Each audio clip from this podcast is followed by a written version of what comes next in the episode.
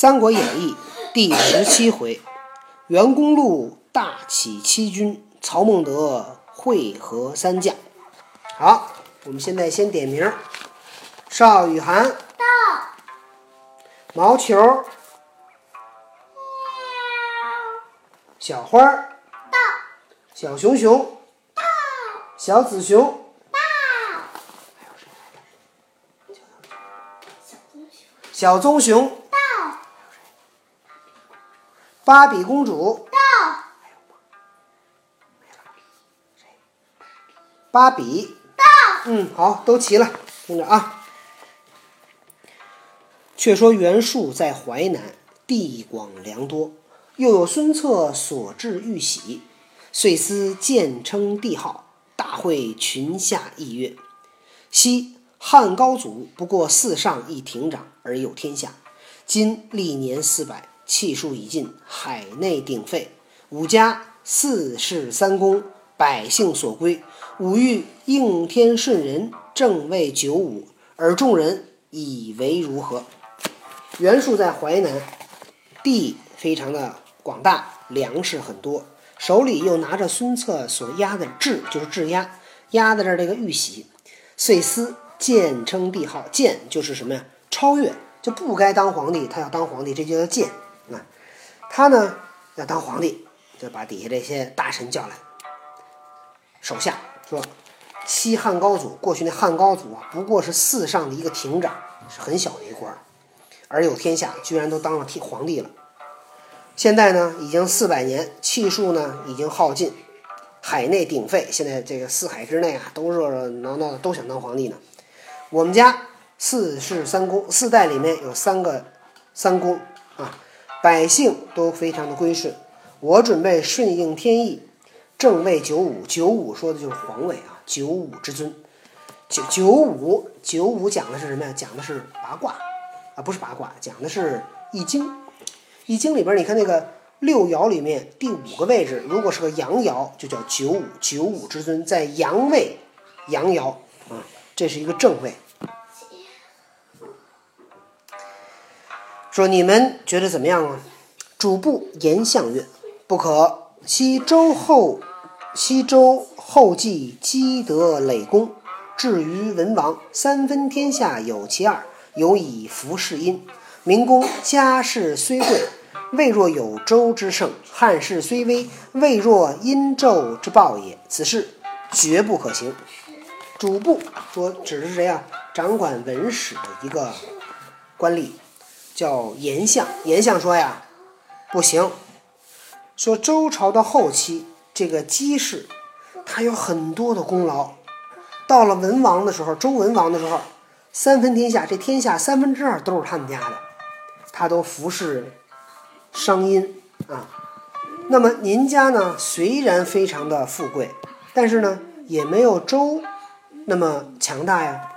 汉朝虽然衰败，但是也没有殷纣那么暴虐呀。这事儿不行。树怒曰：“吾原是出于臣，臣乃大顺之后。”以土成火，正应其运。又趁云：“待汉者，当图高也。”五字公路，正应其趁。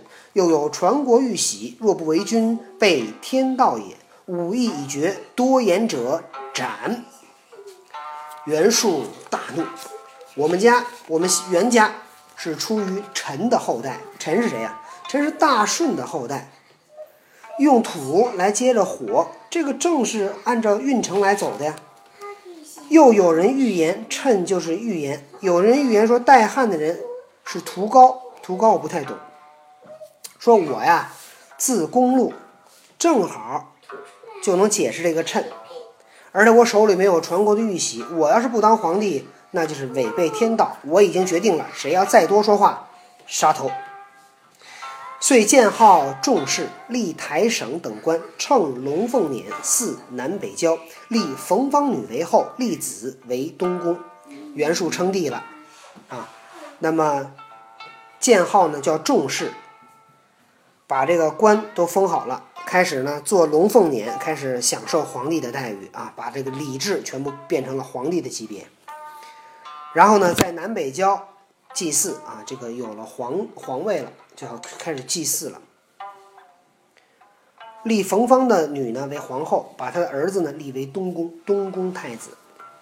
因命崔娶吕布之女为东宫妃，却闻布已将韩印借赴许都，为曹操所斩，乃大怒，遂拜张勋为大将军，统领大军二十余万，分七路征徐州。第一路大将张勋居中，第二路上将乔蕤居左，第三路上将陈济居右，第四路副将雷薄居左，第五部。第五路副将陈兰居右，第六路降将韩先居左，第七路降将杨凤居右，各领部下健将，克日起行。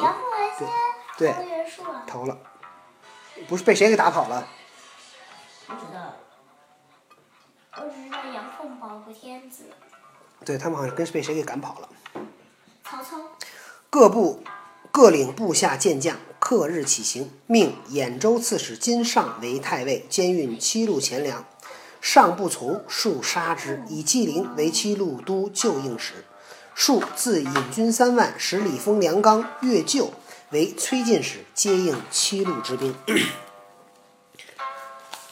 袁术当了皇帝，就派人命令，赶紧让吕布把女儿送来做我的太子妃。结果听说哟，吕布把韩印给送到许都去了，被曹操给杀了。袁术大怒，拜张勋为大将，带领二十万军队，分七路征讨徐州。然后底下讲的是七路军马的分配。然后这各各领部下这些健将，克日起行，马上就出发了。命令兖州刺史的金尚呢做太尉，兼运七路钱粮，负责押运粮草。金尚不从不听，袁术杀之，派纪灵作为七路都救应使。袁术自己也带了三万人啊，接应七路之兵。吕布使人探得张勋义军从大路进取徐州，乔蕤义军取小沛，陈济义军取宜都，雷雷伯义军取琅琊，陈兰义军取碣石，韩先义军取下邳，杨凤义军取郡山。七路军马日行五十里，余路劫掠将来。吕布一听说张勋这军队就来了，你知道吗？各部都是奔着不同的地点就去了。这七路军马呀，每天走五十里地，一边走一边抢，连抢带带带带劫就来了。乃急召众谋士商议。陈宫与陈规父子俱至。陈宫曰：“徐州之祸，乃陈规父子所招。昧朝廷以求绝路，今日疑惑于将军，可斩二人之头献袁术。其军自退，不听其言，即命秦，即命秦下陈规、陈登。”陈宫说：“徐州的灾祸都是陈规父子所带来的。他们为了向朝廷献媚，求官爵。今天你看来了灾难了吧？你把这俩人杀了，把头献给袁术，袁术自己就退兵了，退军了。布呢，听了他的话，把陈规、陈登给抓了。陈登大笑曰：“陈登大笑，陈登大笑曰。”何如视之诺也？五关七路之兵，如七堆腐草，何足介意？不曰：汝若有计破敌，免汝死罪。陈登曰：将军若用老夫之言，徐州可保无虞。不曰：是言之。吕布把陈规、陈登抓起来，陈登大笑，说：“你怎么这么胆小呢？”我看这七路军马呀，就像七堆烂草，这个不值不值得你这么伤脑筋呢。吕布说：“你要有办法破敌，我呢就不杀你。”陈登说：“你要用听了我的话，徐州我担保你没事儿。”吕布说：“那你就说说看。”登曰：“登曰，戍兵虽众，皆乌合之师，素不亲信。”我以正兵守之，出奇兵胜之，无不成功。更有一计，更有一计，不止保安徐州，并可生擒袁术。不曰：“即将安出？”登曰：“韩先、杨奉乃汉旧臣，因惧曹操而走，无家可依，战归袁术，术必轻之。彼亦不乐为术用。若凭尺书结为内应，更连刘备为外合，必擒袁术矣。”陈登说：“袁术的兵马虽多，都是乌合之众，都不是他的亲信。我们用正兵来防守，用骑兵来取胜，不会不会失败的。我有一计，不仅可以保全徐州，并且可以生擒袁术。”吕布问：“那你的计策是什么呢？”陈登说：“韩先、杨凤是汉朝的旧臣，因为害怕曹操而逃走，没有地方去，暂时归顺了袁术。袁术必然轻待他们，他们也不愿意被袁术所用。什么叫轻待啊？轻待他们就不轻视他们，不会重用他们。轻跟重不是反的吗？那如果我们给他写封信，让他做我们的内应，然后再让刘备配合我们，我们一定能够抓住袁术。布曰：“汝须亲到韩先、杨凤处下书。”陈登允诺。布乃发表上许都，并致书至豫州，然后令陈登引数骑，先于下邳道上，后韩先。先引兵至，下寨壁，登入见。先问曰：“汝乃吕布之人，来此何干？”登笑曰：“某为大汉公卿，何谓吕布之人？若将军者，相为汉臣，今乃为叛贼之臣，使昔日关中保驾之功化为乌有，且为将军不取也。且袁术性罪多疑，将军后必为其所害，今不早图，悔之无及。先叹曰：“吾欲归汉，恨无门耳。”登乃出不书，先览书毕曰：“吾已知之。”公先回，吾与杨将军反戈击之，但看火起为号，温侯以兵相应，可也。登辞先，即回报吕布。吕布说：“你得亲自到韩先跟杨凤那儿去下下书，把信送过去。”陈登同意了。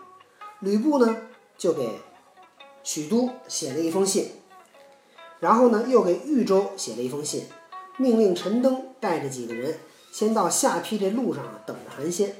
韩先带着军队来呢，安下大寨。陈登呢求见，韩先说：“你是吕布的人，你来这儿干什么呀？”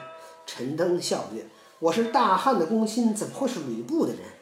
就像您一样，你也是汉朝的大臣呢。你现在怎么给反贼当大臣呢？昔日过去你在关中保护皇帝的那功劳都没有了。”所以你这个可你可不能这样。袁术这个人啊，最多疑了，你将来一定被他所害。今天你要不早早的去下手啊，将来你会后悔的。韩先说：“我想投归汉朝，可是没有门路啊。”陈登把吕布的书拿出来，韩先看了以后说：“啊，我知道了，你先回去，我跟杨将军配合你反戈一击，我们在背后打袁术。看见火起，温侯就可以派兵来打了。”陈登呢，辞退韩先，急忙回去报告吕布。听着小多多哭了，看来是不想听了。今天就讲到这儿，明天再讲。